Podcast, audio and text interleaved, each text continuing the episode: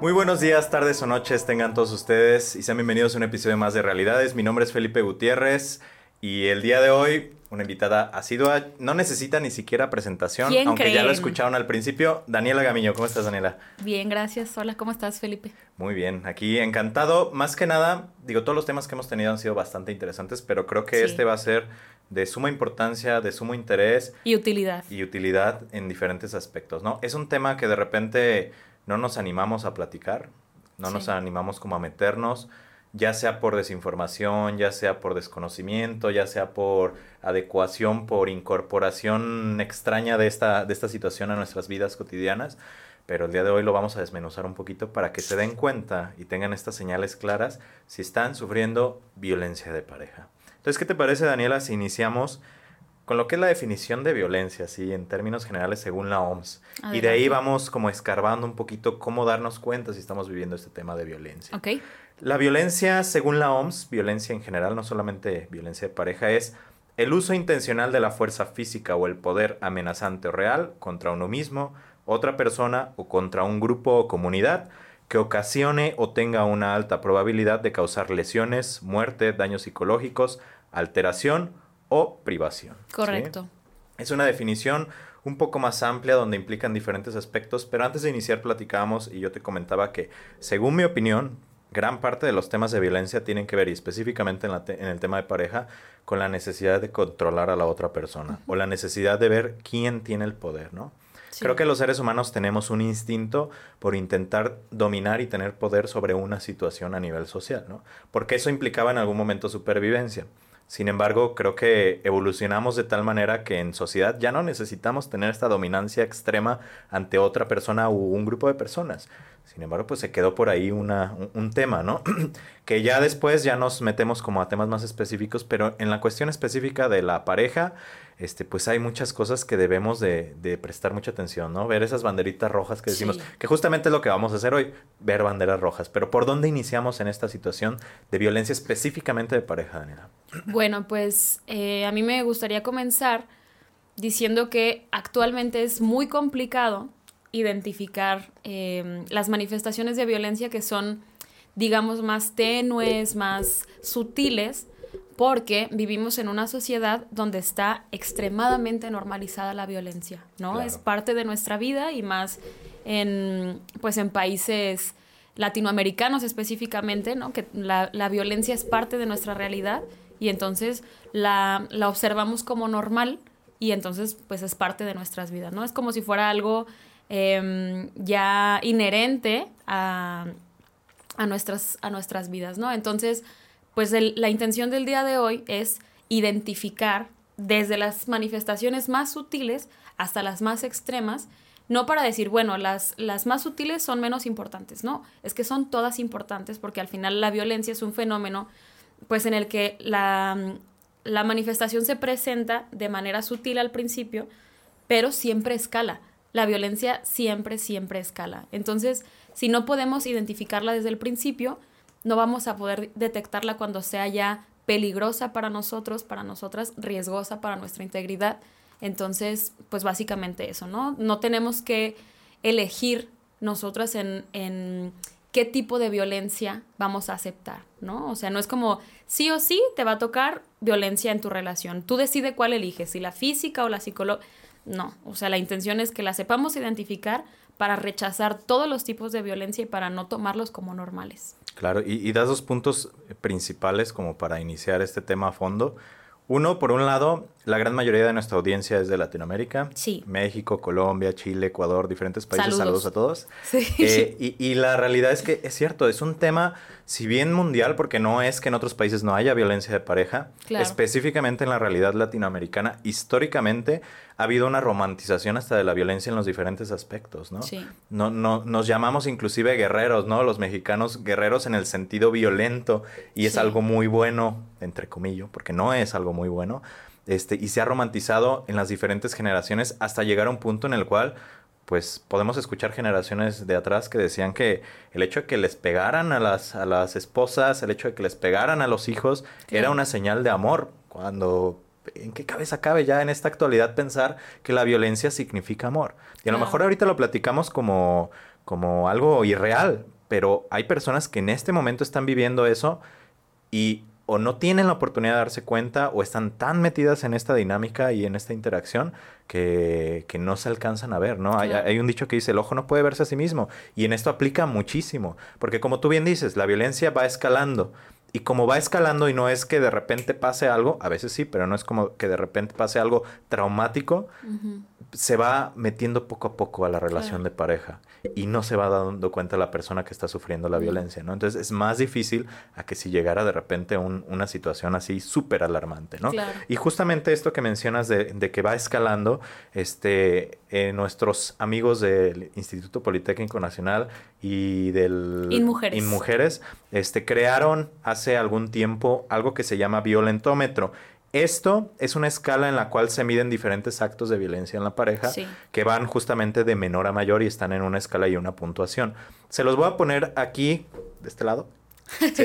Se los voy a poner de este lado para que vean cuáles son los que, los que estamos hablando. Eh, conforme los vayamos mencionando, los vamos a ir viendo aquí de mi lado izquierdo, derecho, no sé cuál me estén viendo ustedes, pero para que tengan una idea y de igual manera les dejaré la liga para que lo puedan checar. Esta es una herramienta que se generó justamente por los altos índices de violencia de pareja, de violencia hacia la mujer que hay en el país para que las, las mujeres específicamente o las personas que están sufriendo de violencia de pareja se puedan dar cuenta dónde están, ¿no? ¿Dónde están situados en este sentido? Entonces, no sé si te parezca que iniciemos con la parte de esta escala de violencia para que ustedes vayan identificando esas banderitas o banderotas rojas que pueden ir escalando, ¿no? ¿Cuál es la primera que nos menciona aquí en el violentómetro, Daniela? Correcto. Bueno, antes de, de empezar con, las, con los elementos violentos, me gustaría también comentar que se tiene asociada la palabra violencia a la violencia física, claro. a, la, a la violencia que hace como un daño físico, ¿no? Entonces, todo lo que no sea violencia física no se identifica tanto como, como violencia. Entonces, eh, hay que especificar en esta ocasión que la violencia tiene pues diferentes manifestaciones, ¿no? Hay una clasificación que nos dice que existe violencia física, sí, pero también violencia psicológica, violencia verbal y violencia sexual. Entonces, no solamente estamos hablando de violencia cuando hay un acto físico, cuando hay un golpe, cuando hay una herida, no, o sea, hay que especificar que también las palabras son violentas, em, los, la manipulación es violenta, incluso la ausencia o el ignorar a alguien en algunas ocasiones resulta violencia, ¿no? Totalmente de acuerdo. Mm, vamos a comenzar con, con manifestaciones, como lo decía, como menos graves en cuanto a la consecuencia, pero son igual de importantes.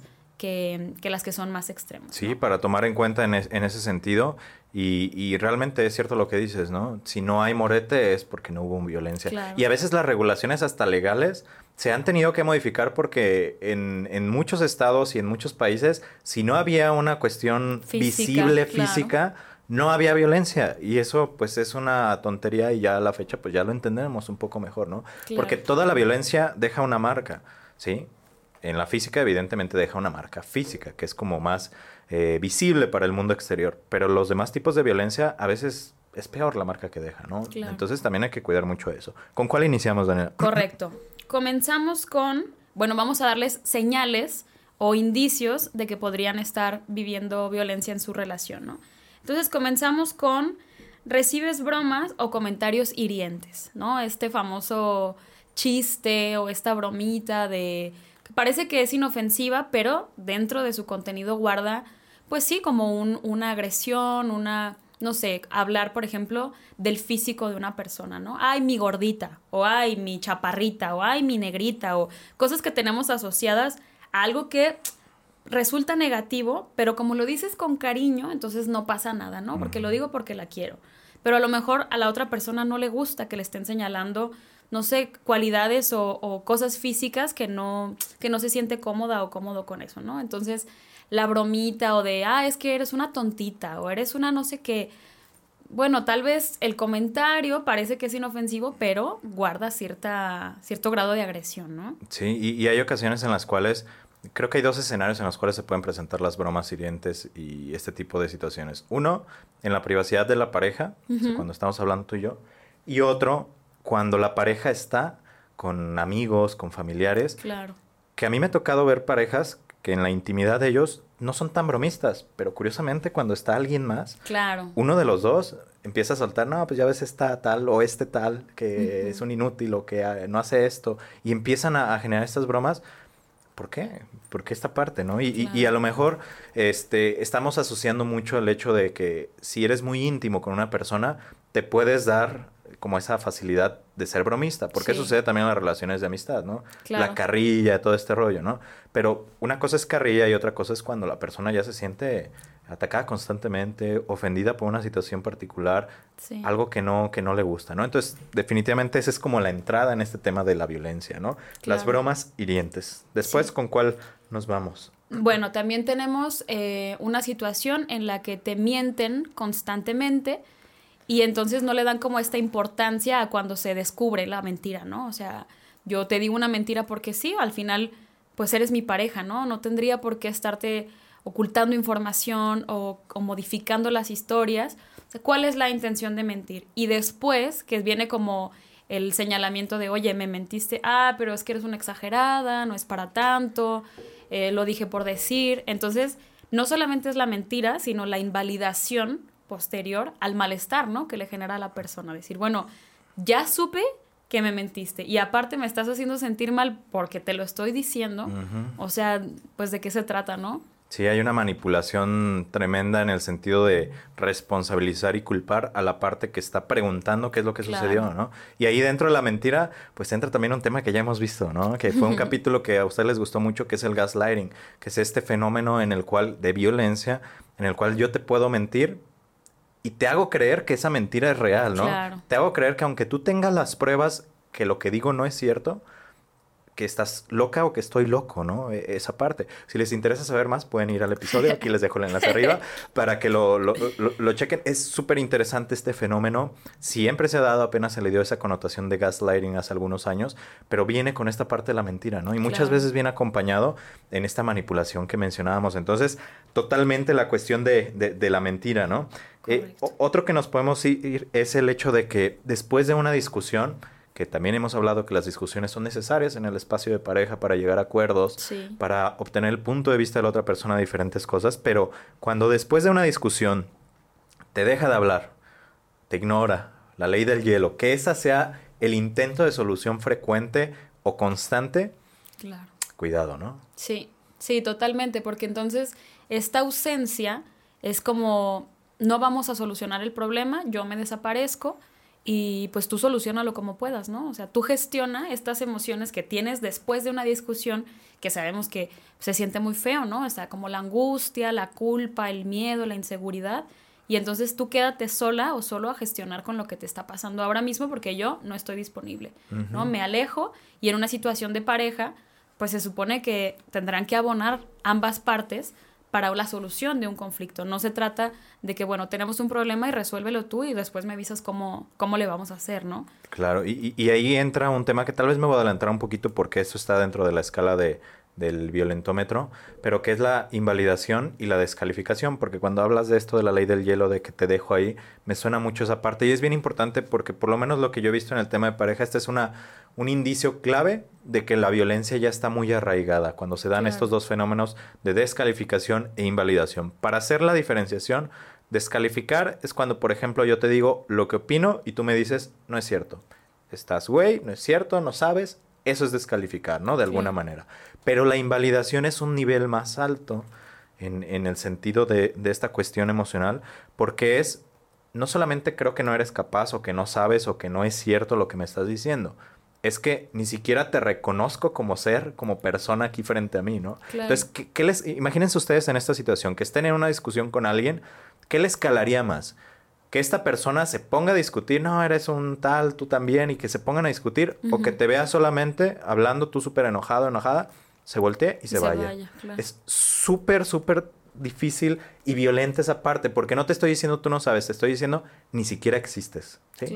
quitas toda la, identidad, la individualidad de la persona y dices, no existes para mí. A lo mejor por un ratito, ¿no? Por lo de la ley del hielo, pero es súper fuerte el hecho de decir esa parte, ¿no? Y eso aplica no solo en parejas, aplica padres a hijos, aplica amigos, aplica, aplica en, muchos aspectos de la vida. Entonces, sí, sí hay que tener como mucho cuidado si, si hay esta ley del hielo, ¿no? Esa no es la solución. Hay técnicas en las cuales este, si hay una discusión muy acalorada en pareja, sí se pueden dar un tiempo para cada quien como gestionar su emoción, pero no, pero no es de la nada, no es como de me vale lo que digas, ni siquiera te voy a avisar, no voy a regresar o no te digo si voy a regresar y adiós, ¿no? O sea, ni siquiera entablo conversación alguna contigo.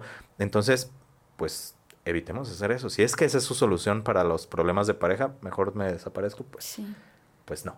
sí, y recalcar que el abandono emocional también es violencia. Totalmente, muchísimo.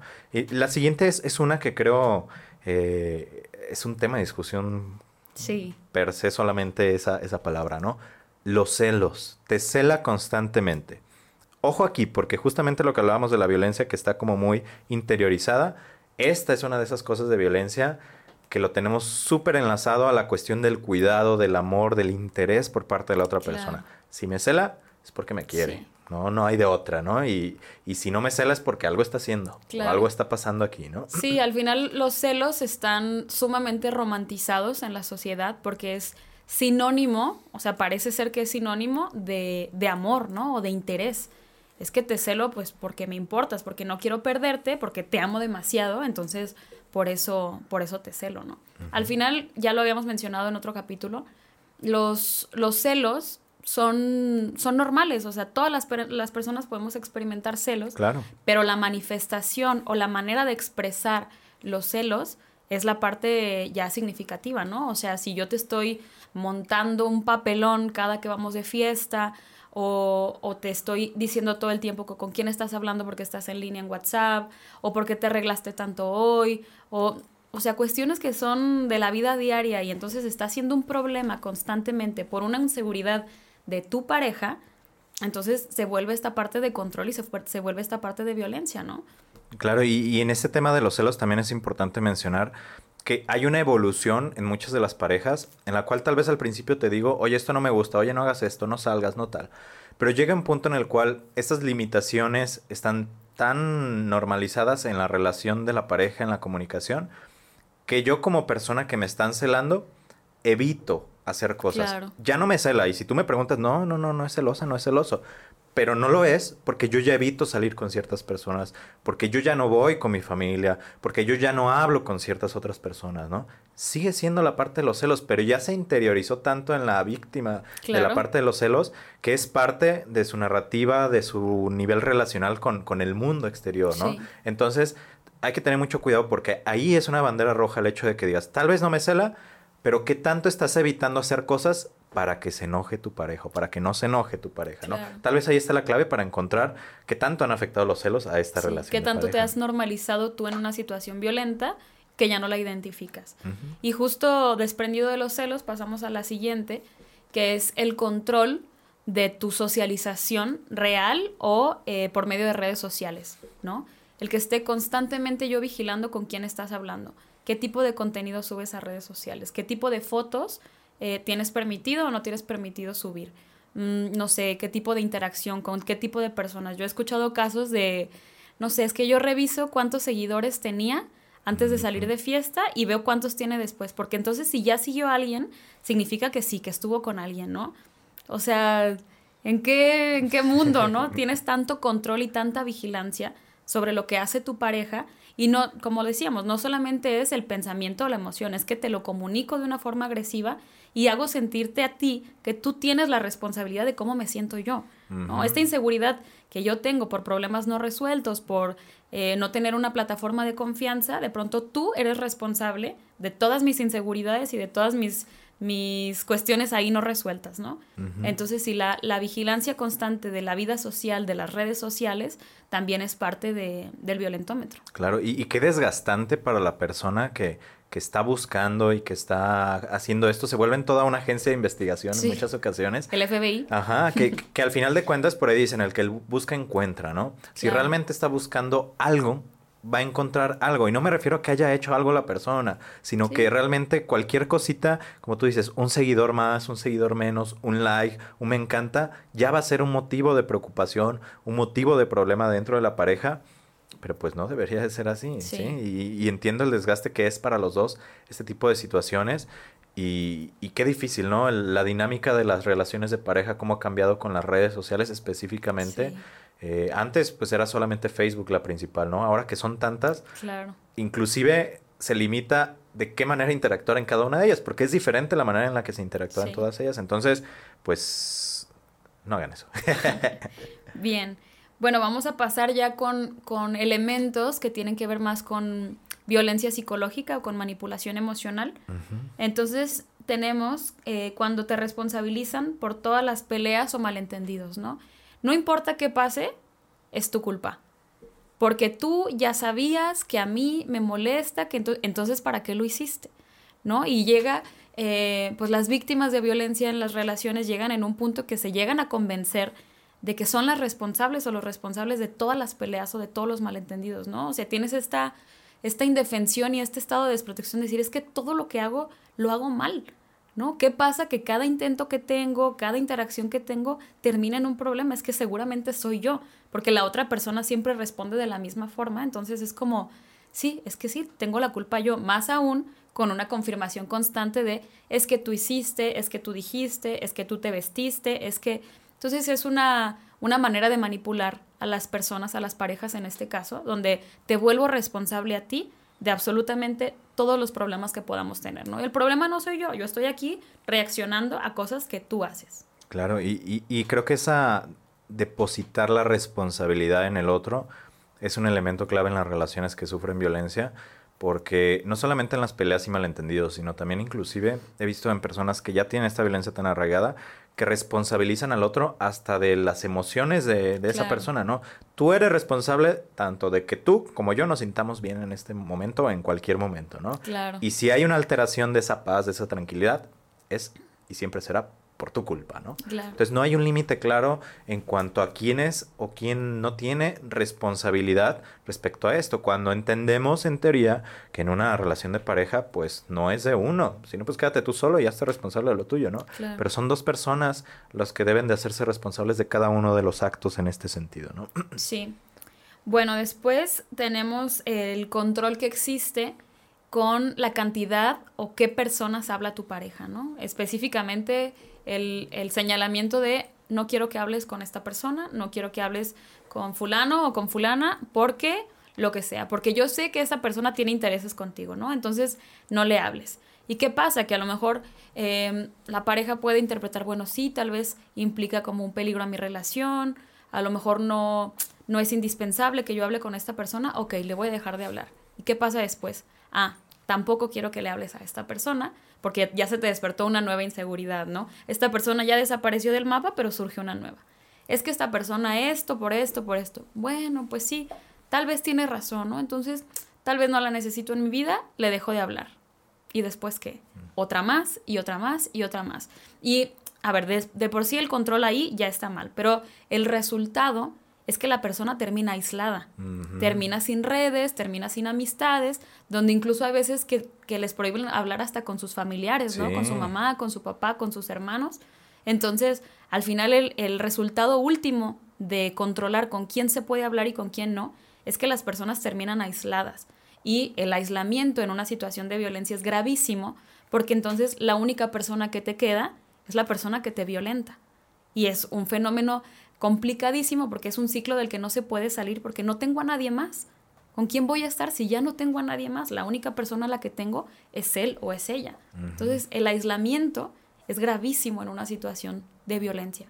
Claro, es el beneficio oculto que encuentra la persona que violenta en controlar con quienes hablan o con quienes no esta parte de que le va quitando herramientas, ¿no? Porque el hecho de tener una red de apoyo amplia en aspecto emocional nos da herramientas, cada persona nos da una herramienta y cuando ya estamos aislados, pues, y, la persona, como tú dices, esta situación tan paradójica que es él o la causante del tema violento y él o la salvadora, entre comillas, de mi sentir, claro. pues se vuelve insostenible, ¿no? En ese sentido. Sí.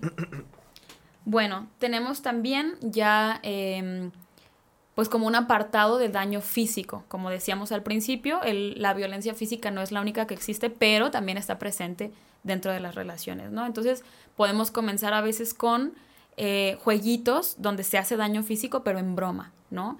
El pellizco, la mordida, el dejar marcas en el cuerpo para que otra persona sepa que está como ocupada o está no está disponible. Claro. Entonces parece un juego, pero pues no es un juego, ¿no? Estás al final causando daño físico a la otra persona con dolor y con violencia. Sí, son marcas de amor, ¿no? También se romantiza mucho mm. esa parte, ¿no? Entonces, sí, hay, hay que prestar mucha atención cuando, eh, independientemente de la interacción que se tiene en pareja, este tipo de cosas, pues, aparte de que son evidentes, ya son marcas físicas como lo que hablábamos, este, pues implican un dolor también físico, ¿no? Implican esta sensación de que poco a poco le vas dando permiso a la persona que transgreda una cuestión de tu cuerpo, ¿no? Aunque es en poquita medida al principio, como decíamos, como va escalando, como ya me permitiste hacer esto en juego, pues ya después que escale, que ya no sea juego, me siento con el permiso para realizar ese tipo de cosas. Sí, y justamente llegamos al jaloneo, a empujarte, a tomarte de los hombros y sacudirte, o sea, este, este contacto físico que ya no implica el juego, ¿no? O sea, ya implica mm, pues un, una amenaza o un acto en sí violento que, que, amedrente a la otra persona, que la ponga en una situación incómoda, que la ponga en una situación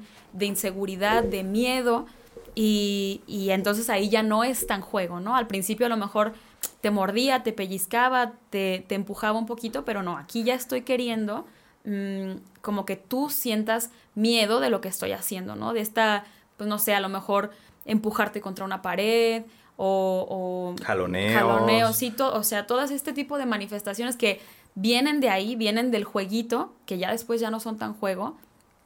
Es como decíamos al principio, ¿no? O sea, estas cosas van a escalar y van a llegar a un punto que se vuelven peligrosas para las personas. Claro, y después nos vamos a algo de lo que hablabas al principio, ¿no? Otro estilo de violencia que es la violencia en el sentido sexual. Sí. Que también es muy común que se dé esta parte, inclusive creo que dentro, por ejemplo, de la terapia, este tipo de violencia es la que más difícil se habla, ¿no? Es como que lo saquen de inmediato, ¿no? Pero si te presiona o te obliga para tener relaciones sexuales o, o se molesta cuando no accedes, ¿no? Es como todo gira alrededor de esto y si tú no quieres es porque eres una muy mala persona y porque no eres una buena pareja, porque esa es tu responsabilidad. Y deberías, cuando yo quiero, tener relaciones, ¿no? Claro. Pero no debería ser así. Sí, y es que además culturalmente tenemos asociado a que somos responsables de la satisfacción de tu pareja, ¿no? O sea, si yo tengo ganas de tener relaciones sexuales, ahora tienes que estar disponible porque eres mi novia o porque eres mi novio. Entonces, mm, a veces no se no sale muy rápido en terapia porque no se identifica tan rápido, porque las personas siguen pensando que es su obligación, es que es mi novio, es que es mi novia, ¿cómo no voy a querer, no? O sea, o, o vienen sentimientos de inseguridad como me va a dejar, se va a ir con otro, se va a ir con otra, o es realmente la idea de que pues tengo que cumplir, ¿no?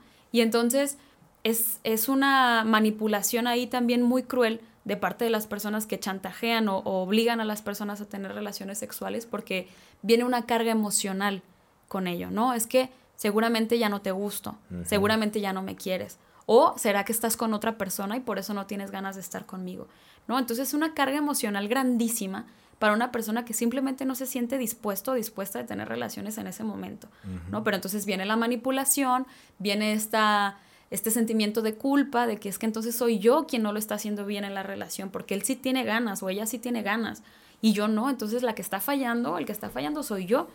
Y es una carga emocional grandísima, porque además, aunque no se diga, la sexualidad es un espectro muy mm, pesado en nuestras vidas en cuanto a emociones y en cuanto a cuestiones psicológicas, ¿no? O sea, no es solamente el acto sexual, es que todos traemos una carga y aprendizajes en torno a nuestra sexualidad, que son aprendizajes complicados, que a veces traemos creencias equivocadas y entonces se nos presentan en forma como de culpa, como de responsabilidad y pues hay afectaciones muy graves después y luego son las personas que llegan a terapia, ¿no? Claro, y, y, hay como ciertas variantes de este tipo de situaciones de presión y manipulación a nivel sexual, donde encontramos que ya posteriormente, que también es un tema de, de violencia, que hay infidelidad por parte de alguno de los dos, se le echa la culpa a la persona porque no o no satisfació uh, de alguna manera o no hizo lo que quería la otra persona, pero justamente eh, de manera extraña y errónea se va generando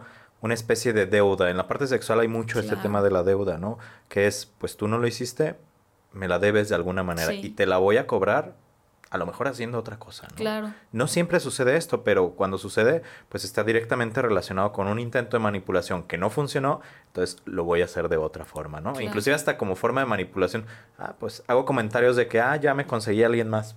Ciertos o no, no lo sé, pero violentos, ¿no? De ya me conseguí a alguien, ah, ya, ya no pasa nada si tú no sí. Sí, y vamos llamando las cosas por su nombre, Felipe. O sea, una situación donde no hay un deseo mutuo sexual y donde hay una coerción para que la otra persona acceda, es un abuso sexual. Claro. O sea, vamos nombrando las cosas como se llaman porque em, a lo mejor tú piensas que, bueno, igual y la convenzo, ¿no? Igual y lo convenzo. Y le digo, ah, mira, tal. Si hay un no de entrada, es que no, es no. Entonces, cualquier intento de persuadir a la persona cuando no existe eh, el deseo o la disposición mutua, estamos hablando de violencia sexual, estamos hablando de un abuso. Entonces, es muy complicado y también quisiera hacerlo muy explícito en esta ocasión, que luego dicen, ah, es que un abuso sexual, no, pues es que es mi novio. Pues es que sí, también hay abusos sexuales dentro de las relaciones, también hay violaciones dentro de las relaciones, y no porque sea tu pareja, se exime de que estén abusando de ti de forma sexual. ¿no? Entonces, no porque seas una pareja, no porque tengan cinco años de novios, no porque tengas diez años de casado, estás obligado o obligada a tener relaciones. Y si de alguna manera tu pareja te está forzando, te está obligando a hacerlo, es una señal clarísima de violencia. Sí, hay que tener mucho cuidado con eso. Ah, la sexualidad sigue siendo un tema tabú en muchos aspectos, ¿no? Entonces a veces ni siquiera nos queremos meter en eso, pero hay que tener mucho cuidado. Me gustaría mencionar otra antes de que nos vayamos a estas últimas que tenemos. Sí porque creo que estas últimas tienen como una connotación muy específica de una violencia mucho más grave. Digo, todas son y lo mencionamos desde el principio, pero algo que tiene que ver con la violencia económica, que es una de las razones principales por las cuales las personas que están en una relación violenta no se pueden ir. Si agregamos el tema de lo que hablábamos del aislamiento hacia las redes de apoyo, no tenemos, como no hablo con nadie, no tengo de quién apoyarme, ¿no? Y si a eso le agregamos que una de las personas es la que sostiene económicamente a los dos, empieza a generar una manipulación en ese sentido de la parte de la economía, ¿no? Te cuido tus gastos, no es de que, oye, ¿en qué gastaste? Te doy tanto, no, no, no, es como de, nada más te voy a dar esto y pásame tickets y dime qué está sucediendo con esto y en dónde lo gastaste, seguro te fuiste con alguien más, ¿sí? A través de la economía de la del dar o no dar en el aspecto económico se está generando una especie de control, ¿no? Y así como la sexualidad, la parte de la economía es un aspecto fundamental para la cuestión de pareja y que se tiene que ser llevado de una manera muy inteligente. Y es un aspecto que está muy vulnerable para el sentido de la violencia de pareja. ¿no? Sí, claro, además que la dependencia económica genera eh, pues una desesperanza luego en, en las víctimas de violencia, ¿no? Porque ¿qué voy a hacer?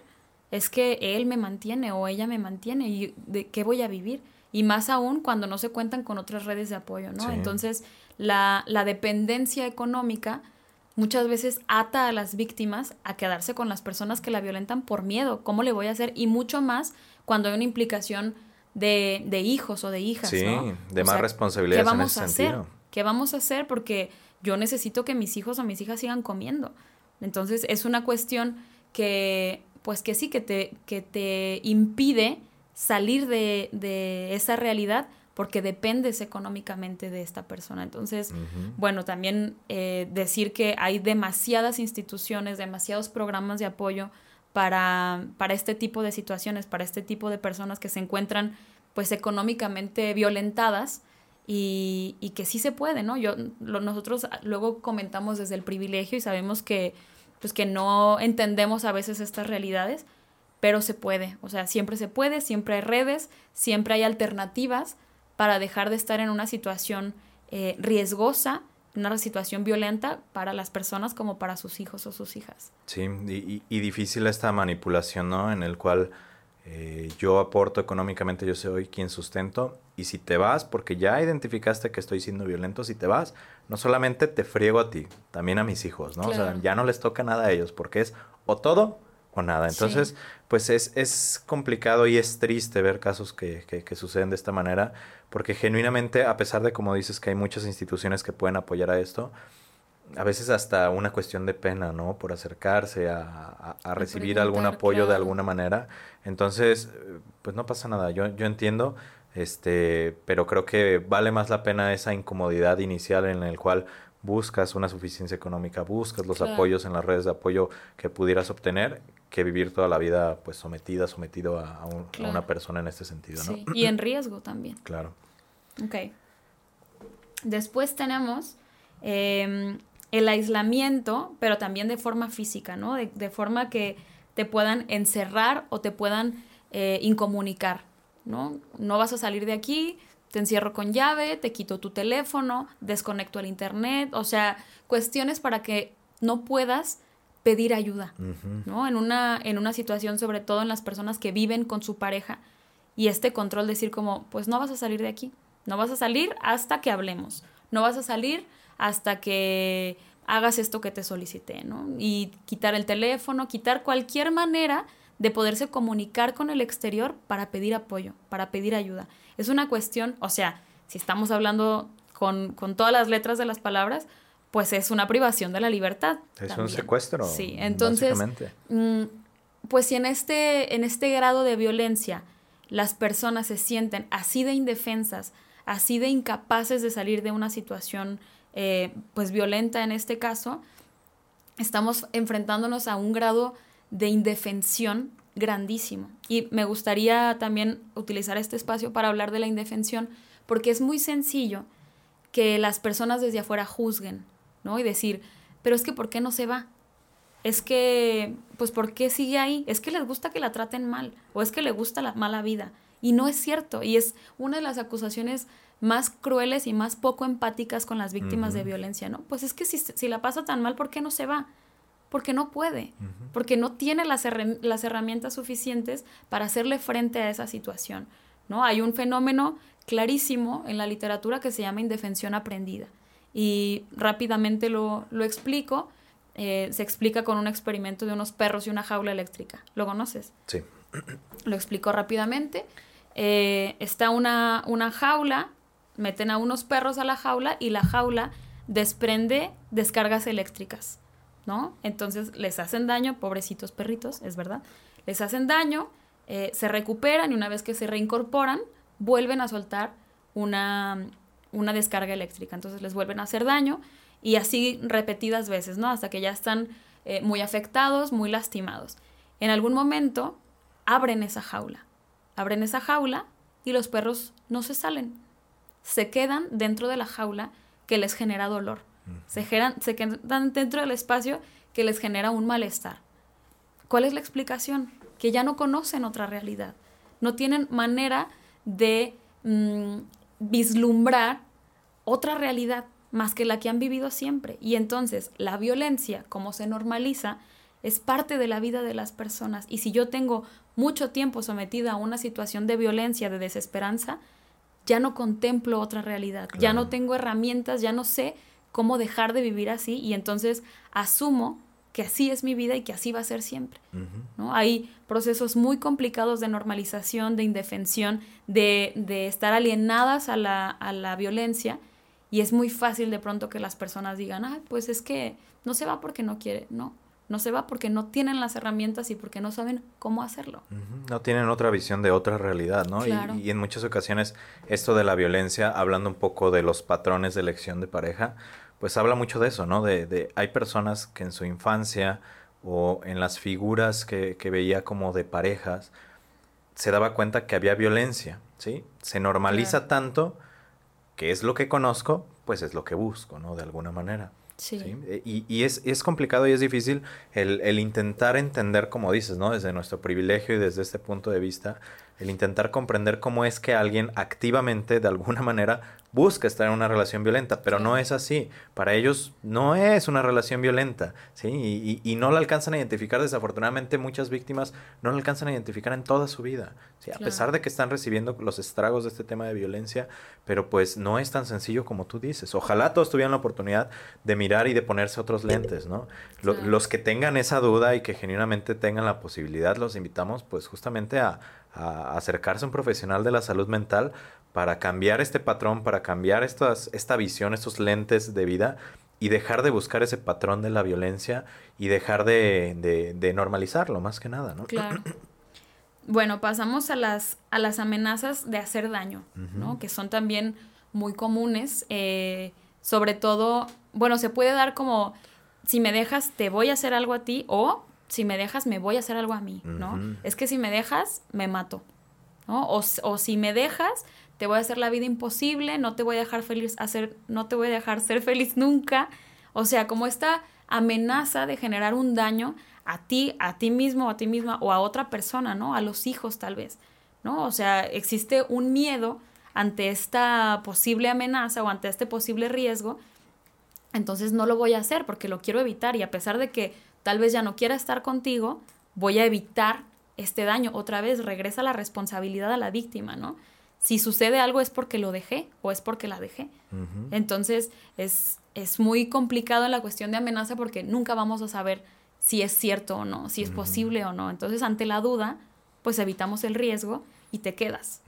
Sí, no, no hay un indicio claro de qué tan certera es esa amenaza o qué tanto no lo es, ¿no? Pero pero como ya hemos estado viviendo ciertas cuestiones, porque ya para llegar a este nivel es porque ya se vivieron otras cosas que se dejaron pasar. Entonces, dentro de nosotros hay una idea de que el 99.9% es que sí va a suceder eso que me está diciendo, ¿no? Porque pues ya han pasado otras cosas. Entonces sí es, es una de las cosas que hay que tener como, como cuidado. Este, dentro también de la violencia, pues algo evidentemente que es claro que es violencia, pues es el hecho de los golpes, ¿no? Que a lo mejor es lo que regularmente enlazamos con el tema de violencia de pareja, el golpear. Ya hablamos de muchos otros tipos de violencia, pero aquí se complica todavía más la cosa, ¿no? Claro, sí, o sea, el, daño físico explícito es que ya no hay vuelta atrás.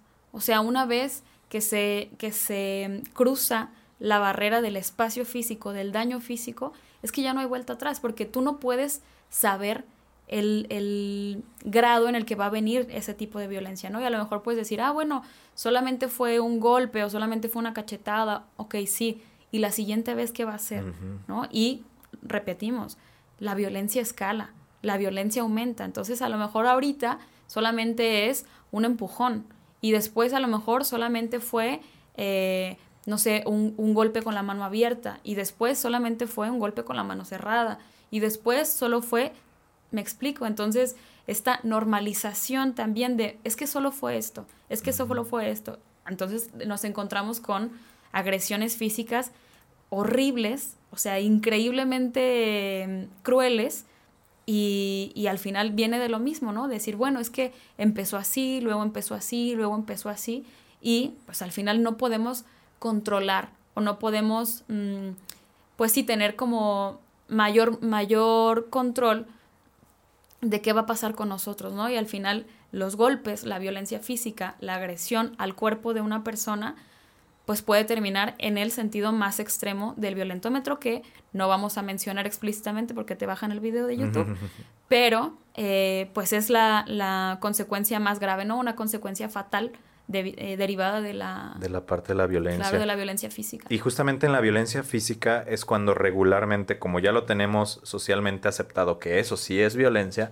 es cuando las víctimas dicen, algo está pasando, ¿no? Pero en muchas ocasiones, en esta etapa y en otras, pero en esta es donde se alcanza a ver más, inicia un ciclo que te platicaba hace ratito, que un maestro decía, el ciclo del príncipe azul, ¿no? Mm. Donde de repente existe esta parte de la violencia que hubo un golpe, una cachetada, un aventón, un empujón, un agarrón muy fuerte, ¿no?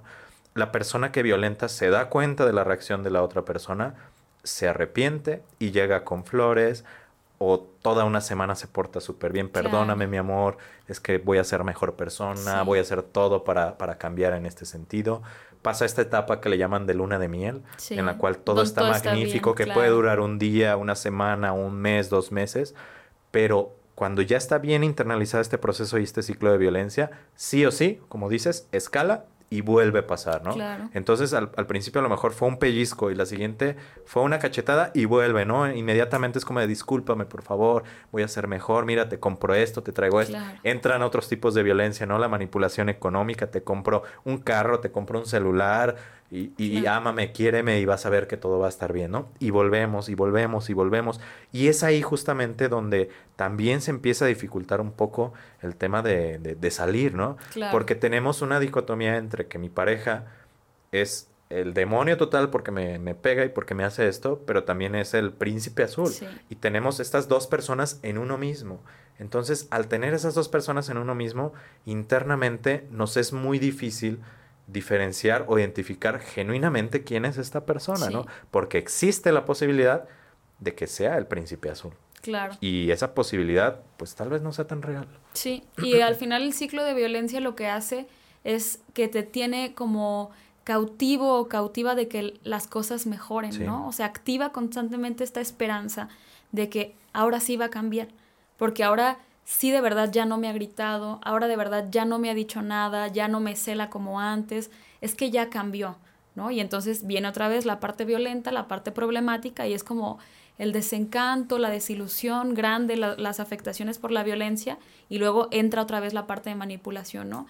Te prometo que ahora sí ya voy a cambiar, ya me di cuenta, mira, y a lo mejor las recompensas van siendo mayores, pero la violencia también va siendo mayor. Entonces, cada vez que hay esta como vuelta del, ciclo, vuelve a surgir la esperanza de tal vez esta vez ya, ya no se va a repetir, yo creo que ya cambió porque ya tiene un mes sin decirme nada, ya tiene dos meses, ok. Y la siguiente manifestación de violencia va a ser de forma más elevada, va a ser de forma más extrema, más grave, y es un ciclo que te tiene ahí, ¿no? Enganchado o enganchada a la esperanza de que las cosas mejoren. Y en ocasiones parecería, como dices, que están mejorando, ¿no? En la visión global de la situación, pero también hay que entender que en la violencia puede haber como actitudes compensatorias en cuanto a la violencia. Tal vez cambio en el tema de que te pegué una vez y ya no te vuelvo a pegar, pero intensifica el tema de los celos, intensifica el tema del control sexual, ¿no? O sea, hay una situación compensatoria porque no necesariamente la violencia escala en el mismo aspecto de violencia. A veces puede aparecer otra o intensificar otra, ¿no? Claro. Ya cuando llegamos a temas físicos como de golpear, agredir, en, en este sentido, como bien decías, no hay vuelta atrás. Eso es difícil que, que, que, desaparezca de la noche a la mañana o que de repente, ¿no? Si ya están en ese nivel, creo que no hay otra señal más grande de, de, Dios, del destino, de la vida, de lo que quieran, para decir, váyanse de ahí. ¿sí? Que, mira, yo también eh, quisiera dejar una cosa muy en claro porque luego también la sociedad señala demasiado a las víctimas de la responsabilidad de la violencia que están viviendo, ¿no? Hay mucho, amiga, date cuenta, mucha, mucha señalización de, es que tú por qué no te vas, es que tú por qué aguantas, es que... Y es que en realidad es algo que yo repito demasiadas veces y lo voy a repetir las veces que sea necesario. La violencia es solamente responsabilidad de la persona que ejerce la violencia. Ni de la víctima, ni del espectador, ni de nadie. La única persona responsable de la violencia es quien la ejerce. No hay más. Y, nosotros luego como sociedad nos gusta ver desde afuera decir como, pero es que también ahí sigue, tiene cuatro años así, tiene nada, nada. No existe responsabilidad en la víctima, existe responsabilidad en la persona que ejerce violencia y ya.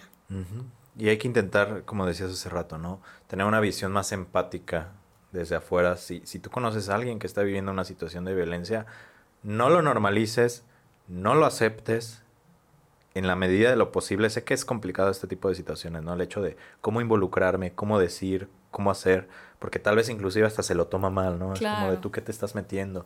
Pero si realmente hay una relación ahí este, fuerte, importante, creo que puede ser en muchos casos esa, esa plática, esa parte de acercarnos, de hacer que la otra persona como que vea una visión diferente, puede ser el salvador o la salvadora de, una víctima de violencia. ¿no? Sí, y al final si, si estás viendo que tienes una amistad, un familiar, una familiar que está pasando por una situación de violencia, lo mejor que podemos ofrecerle es el acompañamiento, ¿no? A lo mejor yo sé que no es lo mejor para ti, yo ya te dije que no es lo mejor para ti, pero tú ahora mismo no estás lista para darte cuenta, no estás listo para alejarte y entonces está bien, pero las redes de apoyo para las personas que viven violencia son indispensables, son súper, súper, súper necesarias porque justamente cuando, cuando se quedan sin sus redes de apoyo, se aíslan y tienen menos posibilidad de salir. Entonces, a veces es complicado tener como a tu amigo o a tu amiga que no sale del ciclo, ¿no? Así como, pero es que si ya sabe, pero,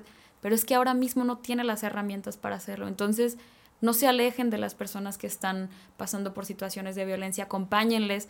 Si a veces es frustrante porque tú quieres lo mejor para tu amigo, para tu amiga, para tu mamá, para...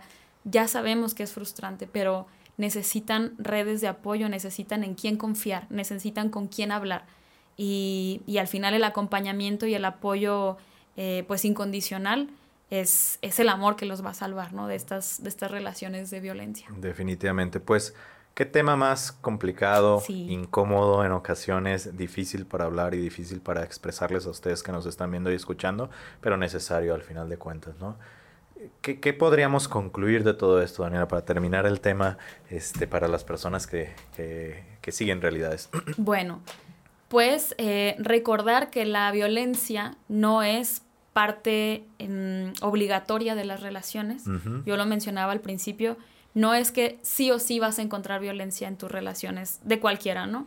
Entonces no se trata de elegir qué tipo de violencia vas a aceptar, se trata de rechazar todas las manifestaciones de violencia, de no normalizarlas y no permitirlas.